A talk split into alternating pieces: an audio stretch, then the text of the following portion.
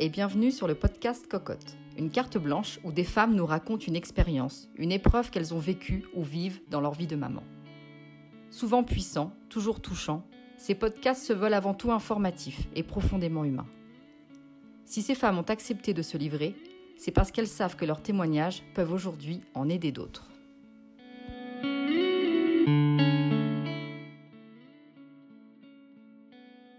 Pour ce nouveau podcast, nous écoutons une femme qui nous parle d'une expérience douloureuse vécue lors de ce qu'elle pensait être sa troisième grossesse, l'œuf clair. Un phénomène très répandu mais peu connu, dont il est pourtant important de parler.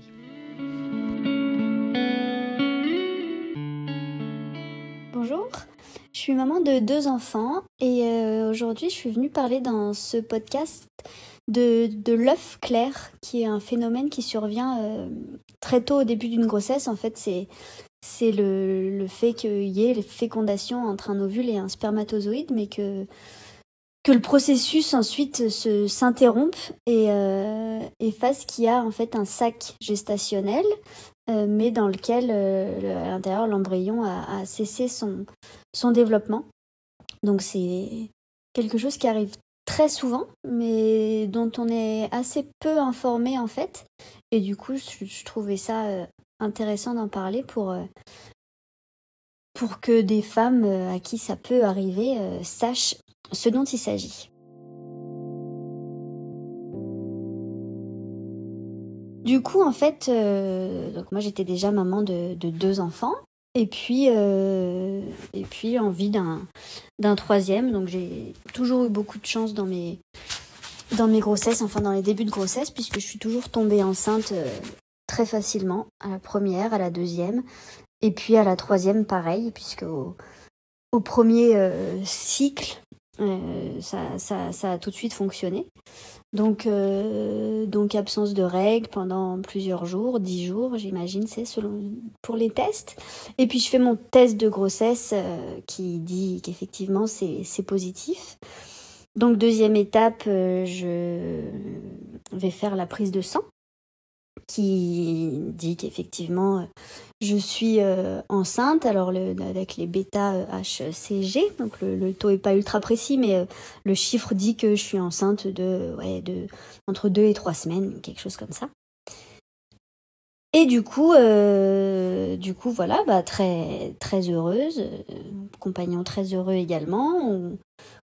Je commence les, premières démarches, enfin juste les, pour les premiers rendez-vous, j'appelle euh, une sage-femme. J'avais fait mes deux premières grossesses suivies par euh, la gynécologue qui me suivait depuis, euh, depuis toujours en fait, mais elle est partie en retraite. Et puis j'avais souvent imaginé que, que si je devais retomber enceinte, je serais suivie par une sage-femme pour, voilà un peu. J'avais vraiment dans tête cette notion d'une relation hyper bienveillante, pardon, hyper bienveillante, hyper humaine. Donc j'avais j'avais très envie de ça. J'avais deux premières grossesses qui s'étaient super bien passées. Donc la troisième, je la voyais exactement pareil, mais encore en, encore plus plus zen, plus détendue.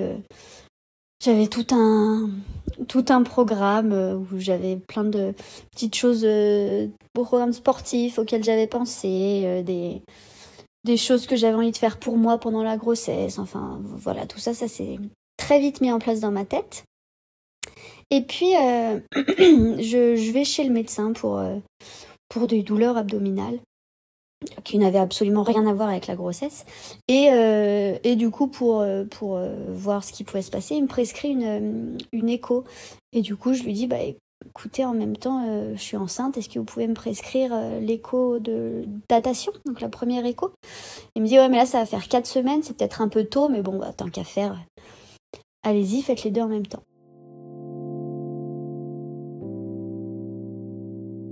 Donc je prends rendez-vous dans un cabinet d'échographie, j'y vais.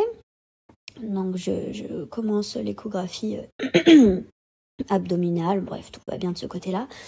Et puis, euh, donc il descend euh, l'appareil dans mon bas-ventre, et là, du, du, du, tac au il me dit, mais vous, vous pensez que vous êtes enceinte de combien?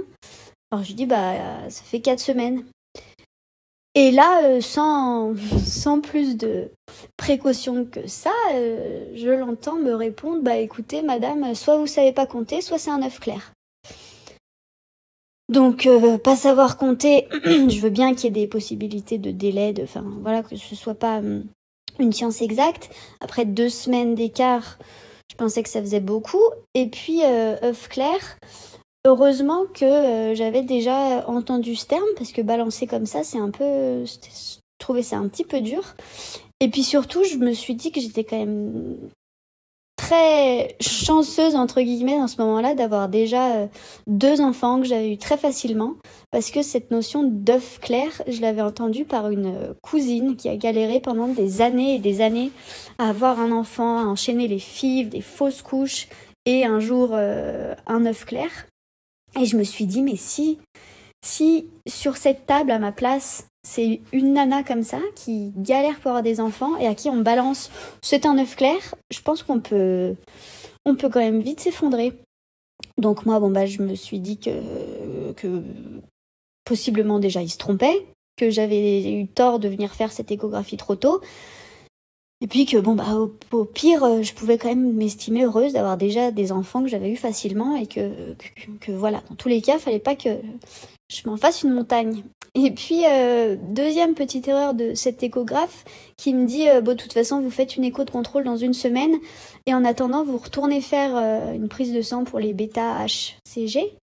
et si le chiffre a augmenté, c'est que la grossesse continue et qu'il n'y a pas de souci, c'est juste que vous avez fait l'échographie trop tôt. Du coup, je sors de là un petit peu, bon, quand même un petit peu inquiète, mais aussi me dire, bon, allez, ça va, ça va quand même aller. Dans la foulée, j'appelle ma sage-femme qui me dit, euh, qui me dit, elle aussi, euh, oui, oui, bah allez, allez faire la prise de sang. Euh, et puis voilà, si les taux augmentés, c'est que c'est bon. C'est vrai que c'est trop tôt. Normalement, elle est prescrit à six semaines les échos, donc donc là, on, sans doute pas pas bien pu voir. Allez faire la prise de sang. Bon, du coup, je fais la prise de sang le jour même. J'ai les résultats le soir, qui effectivement avaient, beaucoup augmenté. Et c'était un chiffre qui situait la grossesse entre 4 euh, et 6 semaines, 4 et 5 semaines. Enfin, je, ne m'étais pas trompée dans mon calcul, quoi. Donc, euh, donc euh, tout ça, hum, tout ça me faisait quand même penser qu'il y avait, même si j'avais pas envie qu'il y ait un souci, qu'il y avait un petit truc. Euh, mon compagnon, en revanche, a tout de suite penché du côté de la prise de sang, donc pour lui, euh, tout était OK.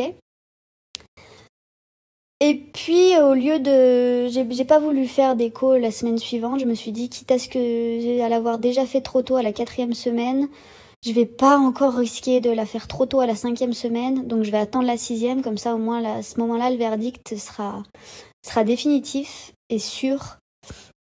Et puis pendant ces deux semaines-là, euh, je sentais quand même que qu'il y avait quelque chose parce que parce que dès le début de ma grossesse, j'avais eu des tout de suite des symptômes euh, du, au niveau de ma poitrine. Euh, les deux premières semaines, j'ai pris du poids. Enfin, et puis là, au bout de 4, 5, 6 semaines, il se passait plus trop rien. Alors, c'est bien qu'en soi, ça veut rien dire, mais j'avais déjà été enceinte, je, sentais qu'il y avait un truc. Je, mes, mes, précédentes grossesses, euh, à trois semaines, mes parents, mes meilleurs amis euh, étaient déjà étaient déjà tous au courant. Là, euh, j'avais gardé ça pour moi. Il y avait absolument personne qui était au courant. Je, voilà, qu'il y avait quelque chose.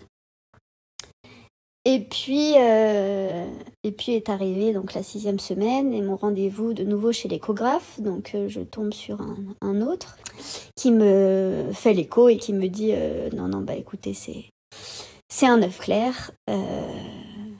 donc voilà qui m'explique que que ça arrive très très souvent, que c'est une femme sur deux, mais qu'en général, euh, dans la plupart des cas, ça tient pas en fait, que c'est un phénomène qui se produit et que les, les femmes ont même pas le temps de se rendre compte qu'elles ont été enceintes parce que hop, il y a la fécondation, mais c'est mais ce, ce, processus qui se développe et puis l'œuf qui se détache et, et, tout ça avant même le, le, le cycle de, de, règles suivant l'ovulation. Donc euh, donc normalement voilà, c'est c'est très commun. Mais, euh, mais peu de femmes s'en rendent compte parce que voilà, ça ça tient pas et, et voilà, dans mon cas, bon bah c'est accouché, donc je lui dis qu'est-ce que qu'est-ce que je dois faire? Il me dit, ah, bah, écoutez, moi, je vous, je vous, je vous connais pas, je suis pas, je pas la marche à suivre, hein, donc, donc reprenez rendez-vous avec, avec un médecin généraliste. Alors j'ai dit bah là j'avais justement mon, normalement mon premier rendez-vous avec ma sage-femme pour pour tout pour faire le premier rendez-vous. Il me dit non sage-femme très bien allez la voir et puis et puis vous verrez. Donc je sors de là, bon là je suis, je suis dépitée mais, euh, mais préparée aussi. Donc, euh, voilà, c'est un peu dur sur le coup, mais, euh, quand même avec cette, cette notion qu'un œuf clair, il n'y a jamais... Il n'y a jamais rien eu dedans. C'est pas, voilà, même pas eu si un espèce de mini début d'embryon, mais voilà, j'ai physiquement il n'y avait pas de, il y avait pas de, de début de quelque chose dans mon ventre.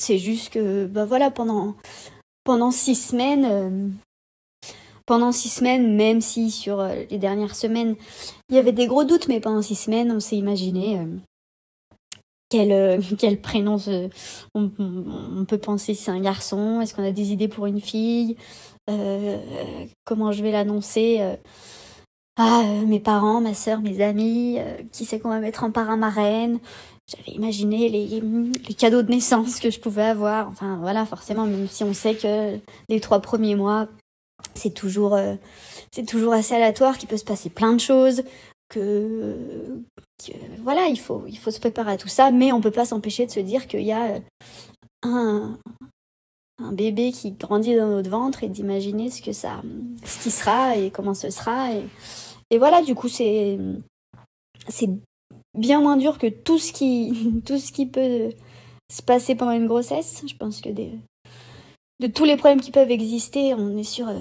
sur quelque chose de, de, de, voilà, le moins grave possible. Mais ça reste, ça reste une douleur et puis de, voilà, tout ce qu'on a, tout ce qu'on a imaginé pendant tout ce temps, mine de rien, et ben, et ben voilà, ça s'effondre et c'est un peu dur. Mais voilà, j'étais préparée et puis j'avais juste pas envie que, que, la suite soit compliquée. Et en fait, euh, donc je sors de là-bas, j'appelle sage-femme qui me dit euh, ouais mais en fait en fait cette échographie il aurait pas fallu la faire un échographe avec un échographe il fallait aller directement voir un, un gynéco parce que là bah lui forcément il a rien pu vous dire moi là par téléphone jamais avoir vu vos vos échos, vos trucs, je, je, je, peux pas tellement plus vous aider. Là, il faut, faut vraiment que vous preniez rendez-vous avec un gynéco. Donc, bon, je trouve une maternité avec un gynéco. J'ai de la chance, j'ai un rendez-vous rapidement. J'y vais. Il me dit, bah, je suis désolée, vous venez de faire une écho, mais moi, il faut que je refasse une écho. Donc, c'était trois jours plus tard. Donc, on refait une écho. Il me reconfirme le diagnostic. Et puis, il fait venir euh, une sage-femme pour qu'on voit tous ensemble le processus. Puis là, je m'effondre un peu parce que. Parce qu'il m'annonce que je dois faire une procédure d'avortement. Et c'est. J'avais pas envie de. Enfin voilà, je pensais que j'étais enceinte. Je l'étais, mais sans l'être. Euh, je dois en avorter. Enfin, ça.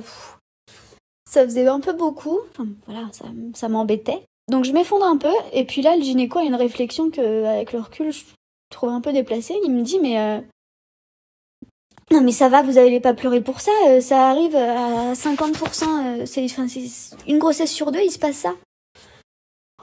Alors bon, bah oui, très, bien. Je suis très très intéressée par ce chiffre. Mais alors sur le coup, sur le coup je m'en fous un peu. Et c'est, c'est moi qui compte. Et je me dis, ben ouais. Ok, merci pour ce, pour ce soutien.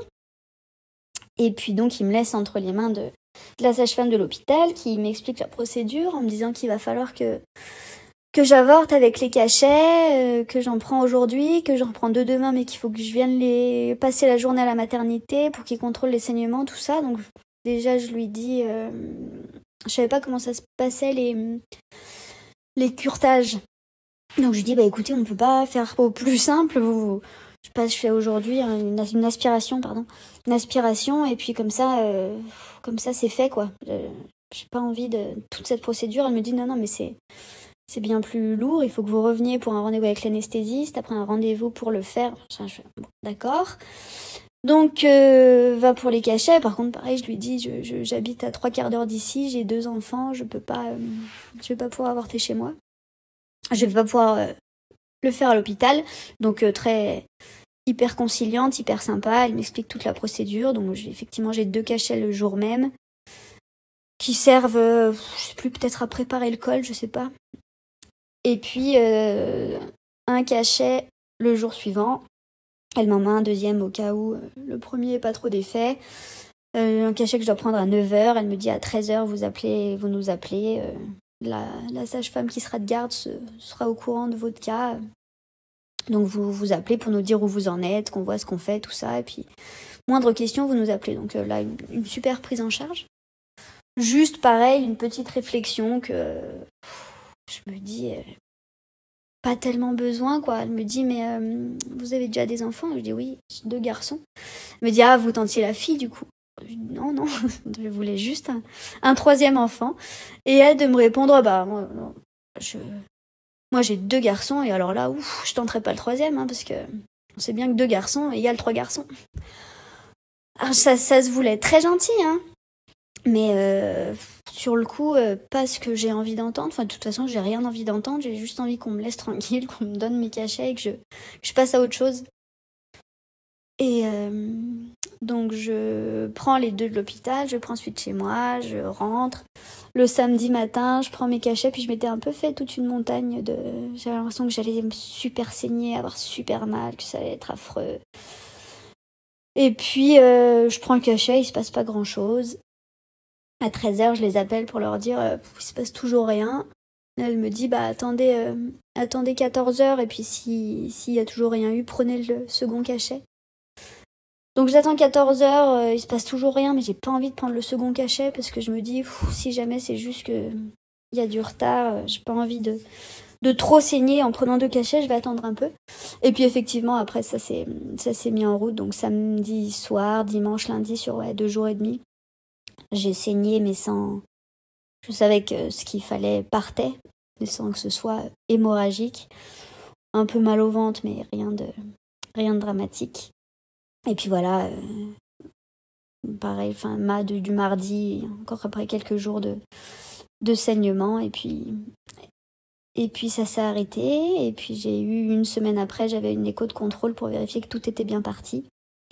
Et c'était le cas, donc, euh, donc voilà, possibilité de, de tirer un trait sur ça avec, euh, avec un enseignement bah, qui est que, que ça arrive, que que ça peut être pénible quand il faut, euh, quand il faut aller jusqu'à cette procédure, mais qu'il y en a pour qui c'est encore pire parce que parfois les cachets marchent pas, marchent pas, donc après il y a aspiration, donc voilà, ça rajoute encore, encore une étape, mais encore une fois, c'est quelque chose qui est visiblement ultra commun, qui est sans danger de ce que j'ai pu en, en entendre, en voir, et qui, voilà, c'est, une très mauvaise étape à à passer, mais qui qui empêche pas d'autres grossesses. Après, euh, voilà, moi, dans, dans ce parcours-là, euh, j'ai eu voilà, quelques, quelques médecins pas toujours euh, ultra, bien, ultra bien avisés. Mais, mais voilà, maintenant c'est fait et, et on peut passer à autre chose.